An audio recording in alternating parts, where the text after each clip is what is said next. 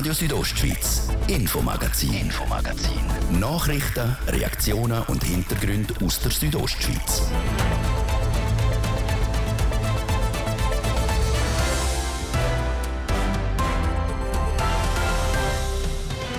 Und da haben wir heute folgende Themen. Durchzogenes Fazit für Bündner Hoteliers. Mit was sie in der abgeschlossenen Wintersaison am meisten zu kämpfen hatten, wir haben nachgefragt. Denn der Bisshörig soll auch im Herbst noch mal das Rennen machen. Die SP Graubünden nominiert der Jon Pult als Spitzenkandidat für den Nationalrat.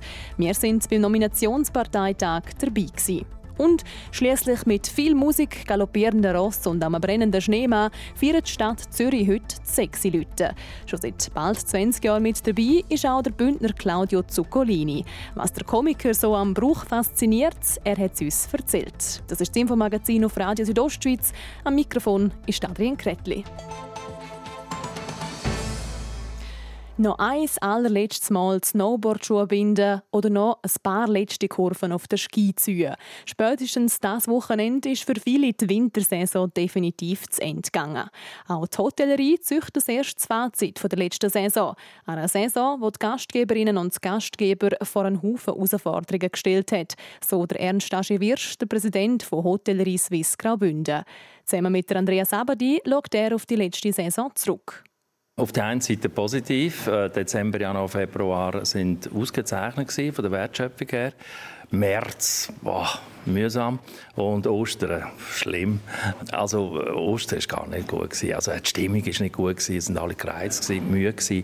Unter dem Strich, äh, sagen wir jetzt mal, was in den Büchern übrig bleibt, wird es eine gute Saison sein. Das hat damit zu tun, weil wir 5% äh, höhere Preise haben können durchsetzen So haben wir die Inflation können abdecken Und auf der anderen Seite negativ, wir haben 10% zu wenig Mitarbeiter eingestellt, weil wir sie nicht gefunden haben. Und das führt zu einem guten Ergebnis, ist aber nicht nachhaltig.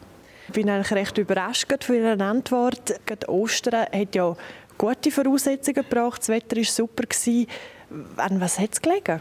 weil die Bedingungen gut waren, Dezember, Januar, Februar und das permanente Thema vom zu wenig Schnee oder vielleicht hat man wie eine Überdosis von Schnee gehabt und da sind viele nicht mehr gekommen. Hat wie, es war kein Pfupf mehr drin in der Saison. Also bis Mitte März war es gut. Nachher war es eigentlich schlecht. Gewesen. Es gibt einzelne Betriebe, die mir gemeldet haben, dass sie auch voll an Ostern, aber der Durchschnitt hat nicht gut gehabt, zwischen 20 und 40 Prozent Auslastung.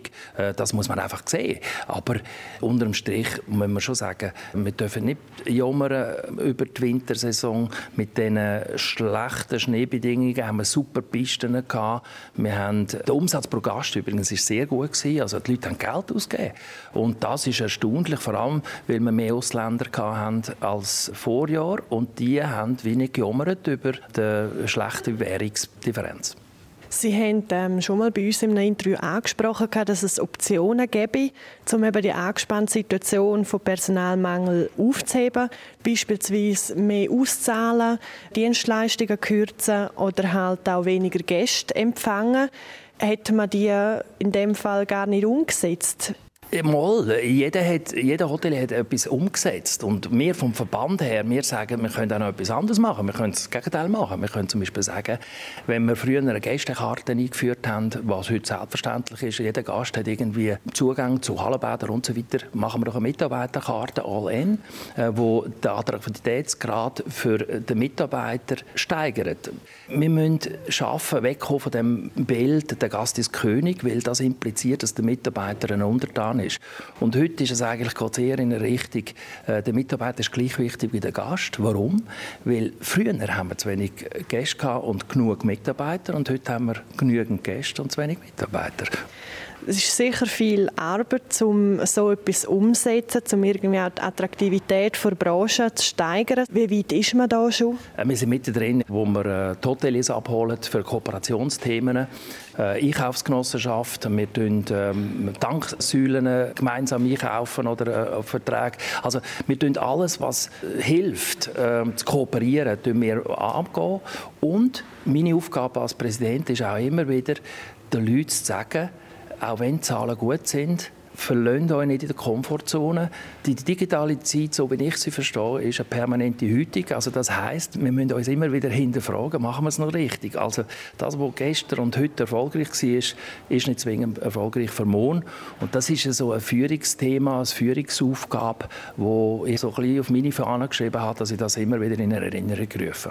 Weihnachtsgeschäft, Sportferien, Ostergeschäft, das ist jetzt so Geschichte eigentlich jetzt auf die Sommersaison hin.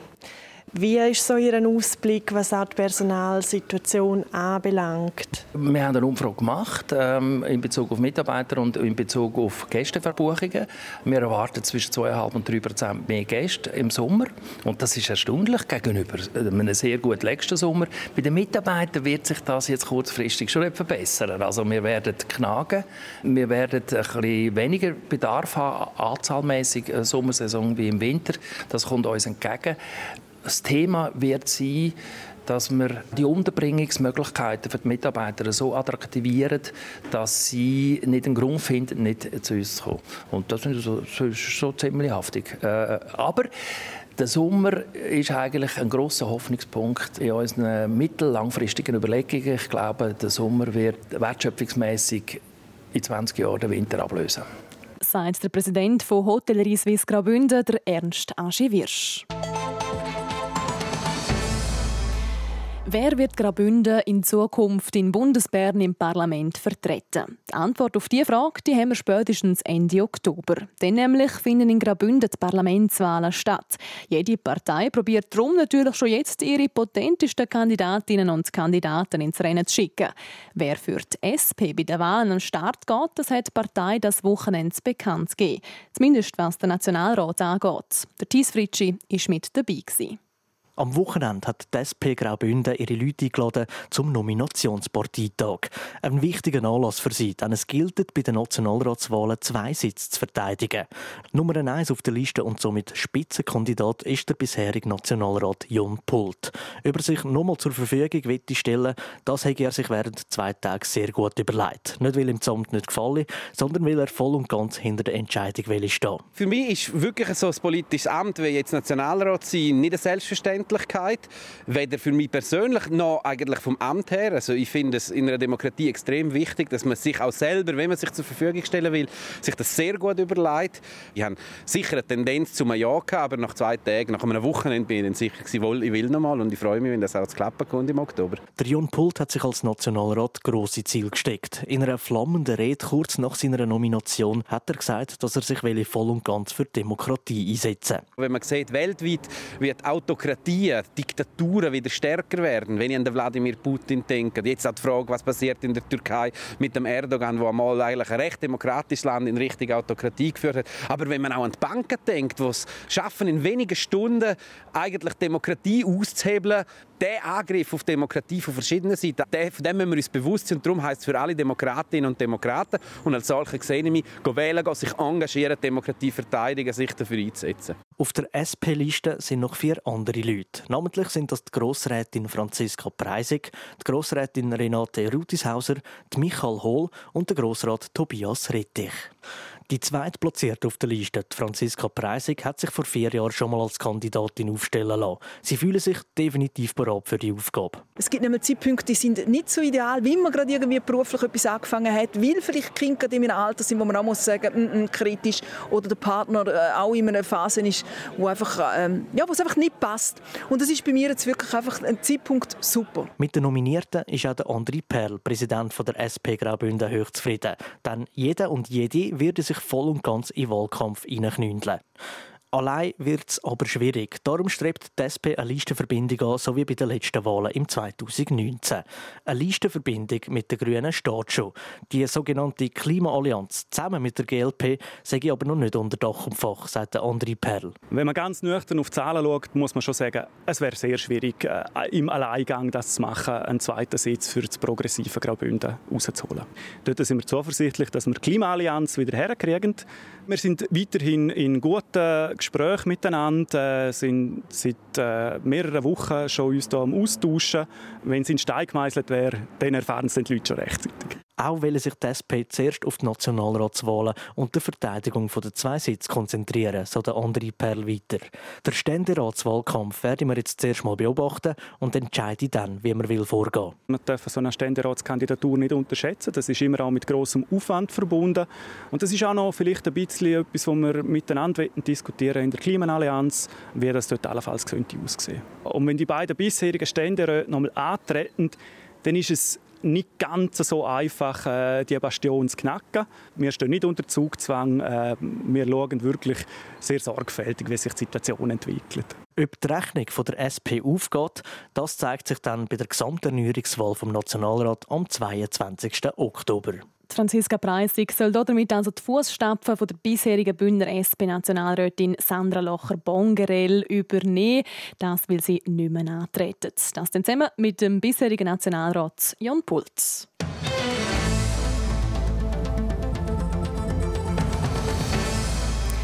Am Traum vom Fliegen ein Stückchen näher kommen. Möglich ist das unter anderem beim Gleitschirmfliegen, eine Sportart, die immer beliebter wird, auch bei den Bündnerinnen und Bündner.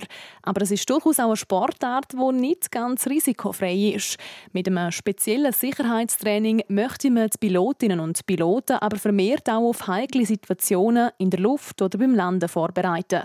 Die Carina Melcher ist bei einer Gleitschirmschule vorbeigegangen.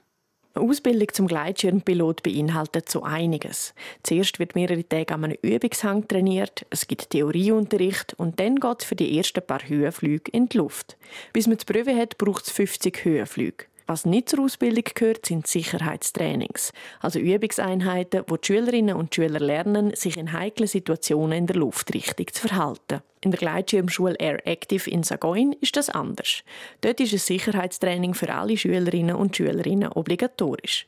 Der Geschäftsführer Daniel Flor erklärt, wie so ein Training kann aussehen man geht mit Gleitschirmlern über den See mit Schwimmweste und Rettungsboot und das heißt, man kann wirklich einmal über die Grenze vor sich selber gehen und wirklich schauen, was passiert. Und man hat immer noch den gesicherten Rahmen, dass wenn es schief geht, kann man mit dem Notschirm, den man dabei hat, ins Wasser eintauchen und es passiert in der Regel nichts. Und das ist ein ganz wichtiger Bestandteil. Jemand, der Sicherheitstraining hinter sich hat, reagiere anders und vor allem schneller in einem Notfall. Gerade in Situationen, wo es der Notschirm brauche, haben Leute, die noch nie gezogen haben, eine Hemmschwelle. Und durch das gehen die wichtigen Sekunden verloren. Alles, was Zeit kostet, kann lebensentscheidend sein. Deshalb sind so Notschirmkurse, ob Hallentraining, GeForce-Training oder eben reell in Form von einem Sicherheitstraining, extrem wichtig, dass man in der Notsituation nicht entscheidende Sekunden zögert. Nicht nur Hemmungen der Notschirm zu ziehen haben Unfallpotenzial.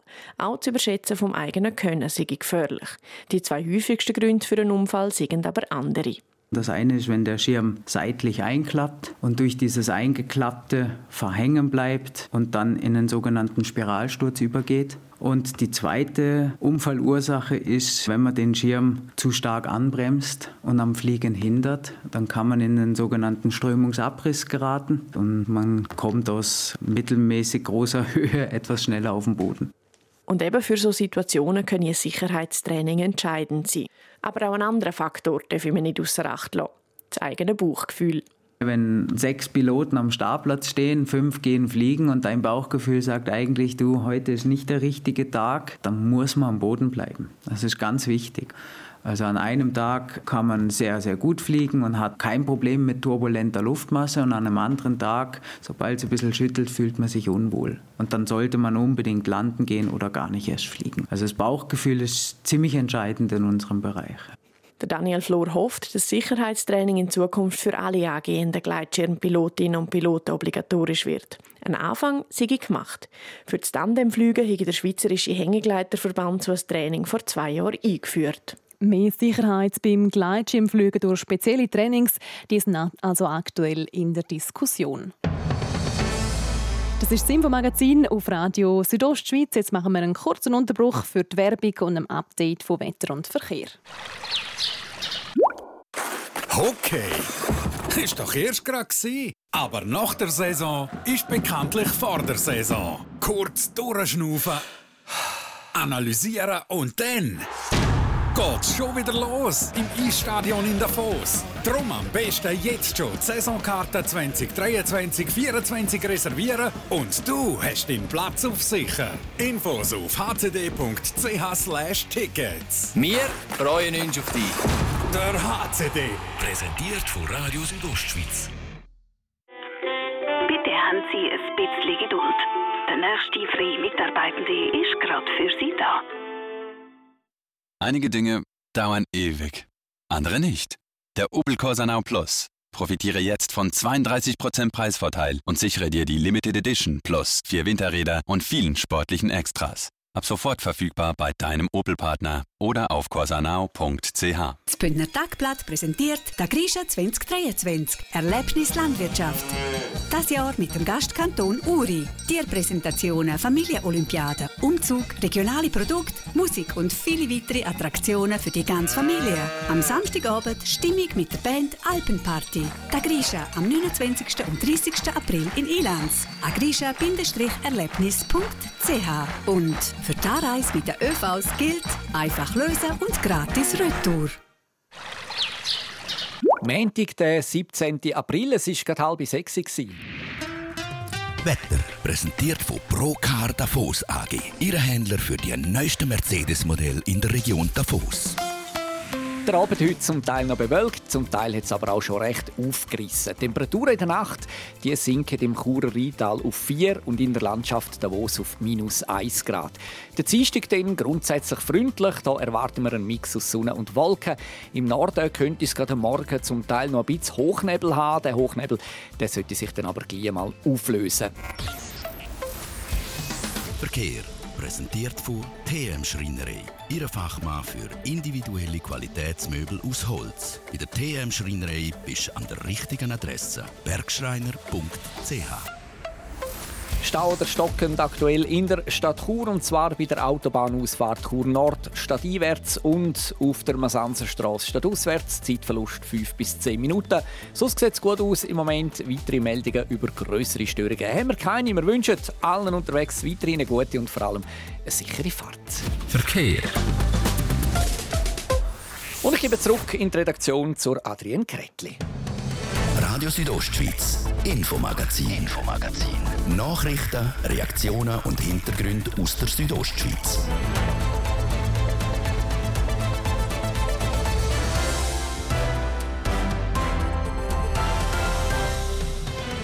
Und im zweiten Teil vom heutigen Infomagazin da machen wir einen Abstecher in eine längst vergangene Zeit. Anlässlich für ihrem Todestag vor 35 Jahren gehen wir diese Woche der Geschichte von der legendären, aber auch sagenumwobenen Wirtin vom Gasthaus Bella Luna nach.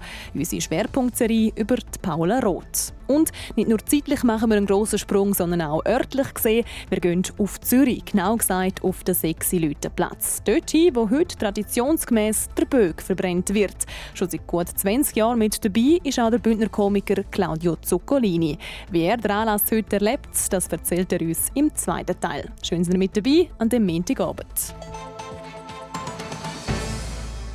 Albulatal ist eigentlich eine ruhige und böse Zunge behaupten sogar, dass es schon fast eine verschlafene Gegend sei. Vor genau 35 Jahren ist das aber anders gewesen.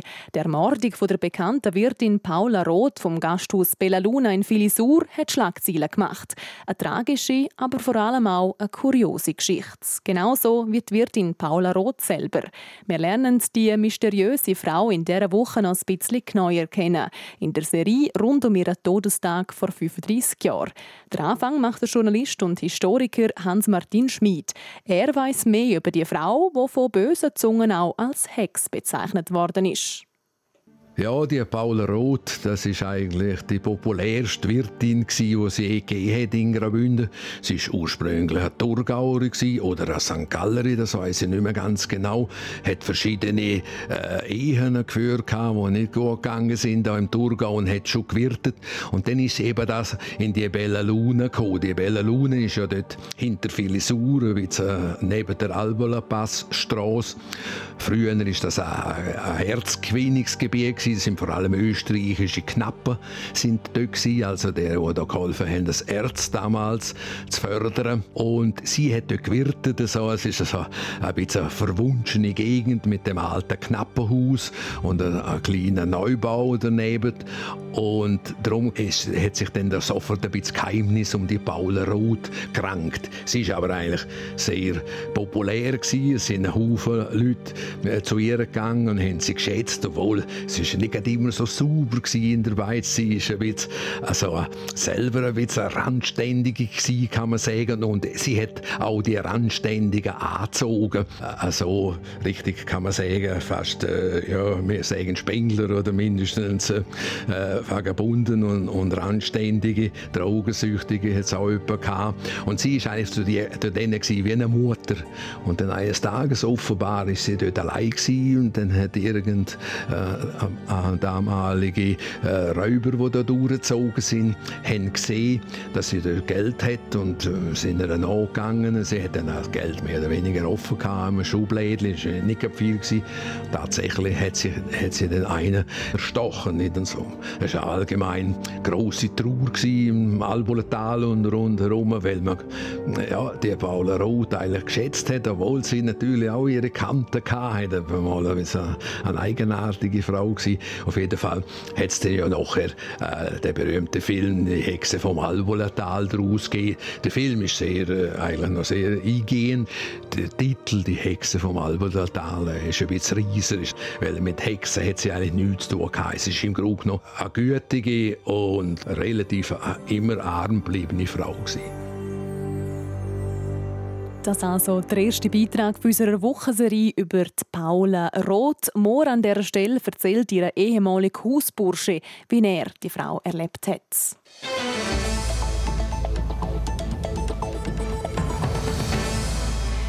Bündner in Zürich. Der gibt es mittlerweile ja schon ganz einen Haufen, aber Bündner in einer Zürcher Zunft, die kann man wahrscheinlich schon fast an einer Hand abzählen. Einer von ihnen ist der Claudio Zuccolini. Für den Bündner Komiker und seine Zunft Oberstrasse ist heute der wohl wichtigste Tag im Jahr.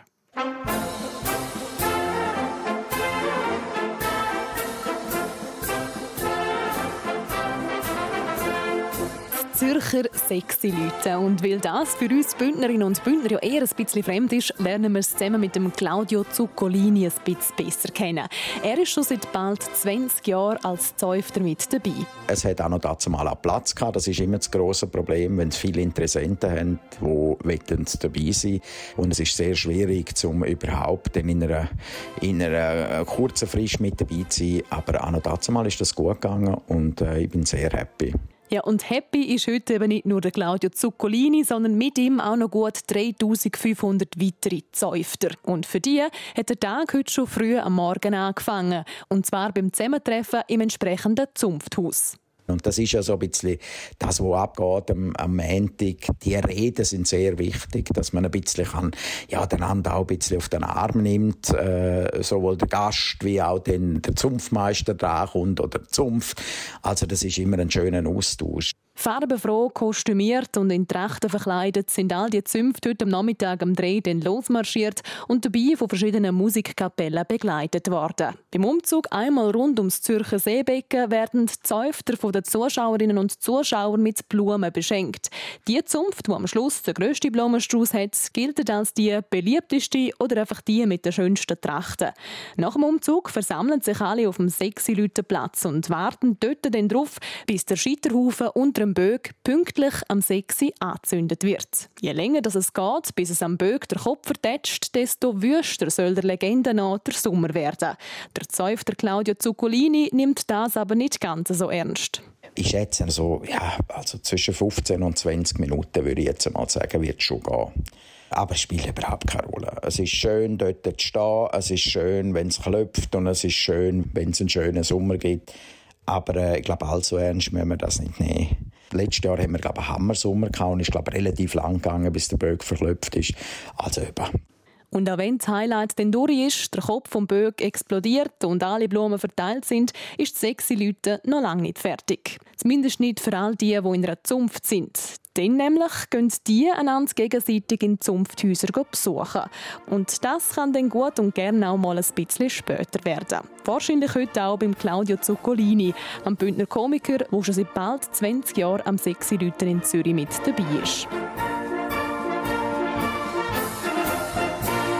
Ein bisschen Zürcher Tradition, also im Infomagazin. Jetzt aber zu einem ganz anderen Thema. Die Bündner Unihockey-Saison die ist vor kurzem zu Ende gegangen, sowohl für die Frauen als auch für die Männer. Am besten abgeschnitten haben die Frauen von Piranha Chur. Sie sind in der Meisterschaft bis ins Halbfinale gekommen. Für zwei Bündnerinnen ist der Weg aber sogar noch weitergegangen. So weit bis zum Meistertitel. Sie spielen nämlich nicht in Graubünden, sondern in Zürich. Livia Biondini. Marcia Wick und Laila Edis haben vieles gemeinsam. Beide sind 20, kommen aus dem Nachwuchs von Piranha Chur, wohnen zusammen in Zürich und spielen seit letzter Saison bei der Kloten Dietliker Chats miteinander. Und das machen sie sehr erfolgreich. Der Club aus dem Zürcher Unterland ist nämlich zum vierten Mal in Folge Schweizer Meister geworden. Sehr zur Freude von Marcia Wick. Also der Titel ist für mich unglaublich wichtig. Zum einen sicher, weil es das erste Mal ist als Schweizer Meisterin und zum anderen mit so einem lässigen Team können vor so einer Kulisse gewinnen, bedeutet einem sehr, sehr viel.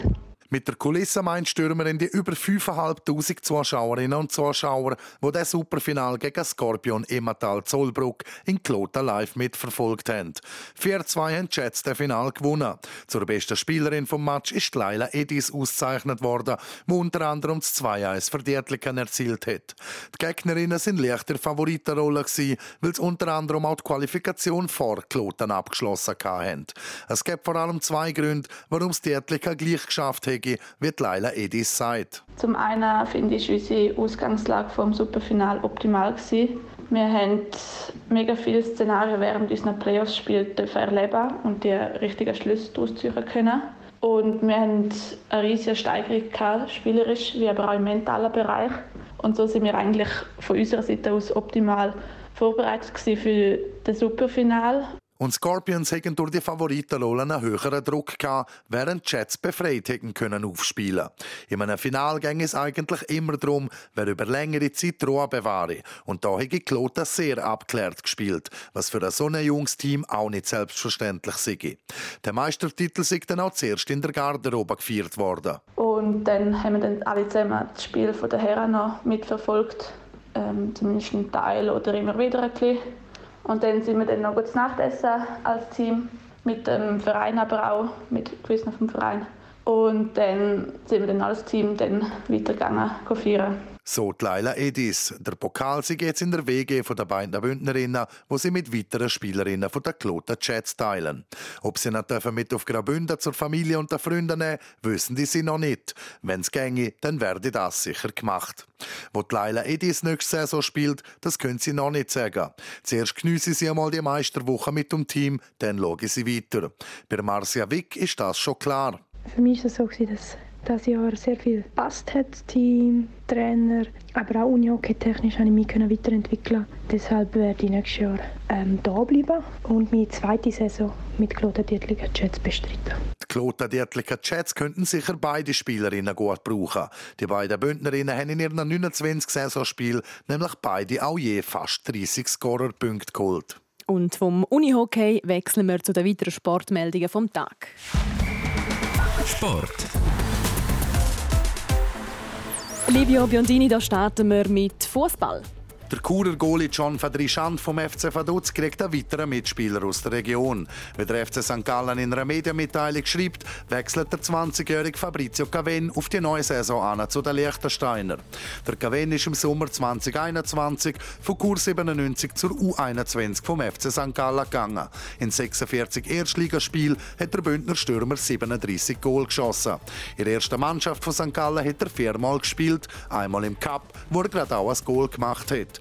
Der Vertrag bei Vaduz geht über zwei Jahre.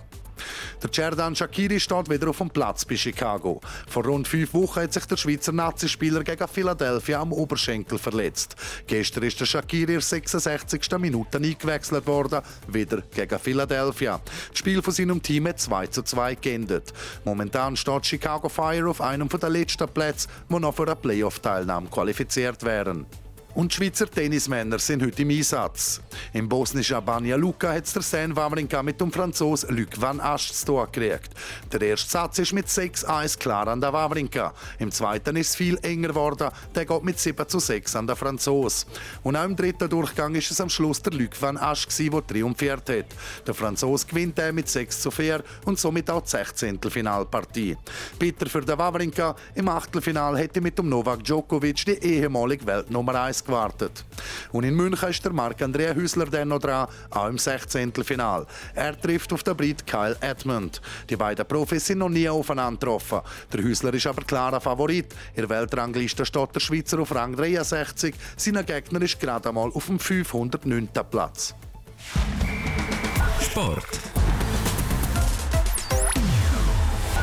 Das war das Infomagazin hier auf Radio Südostschweiz. Die wichtigsten Meldungen aus der Region und auch die ganze Sendung von heute zum Nachlesen gibt es online unter rso.ch als Podcast, überall dort, wo ihr eure Podcasts hört oder jeweils vom Montag bis Freitag, immer ab der Viertel ab 5 Uhr live auf RSO. Ich wünsche weiterhin einen schönen Abend. Am Mikrofon war Adrian Kretli. Radio Südostschweiz, Infomagazin, Infomagazin. Nachrichten, Reaktionen und Hintergründe aus der Südostschweiz.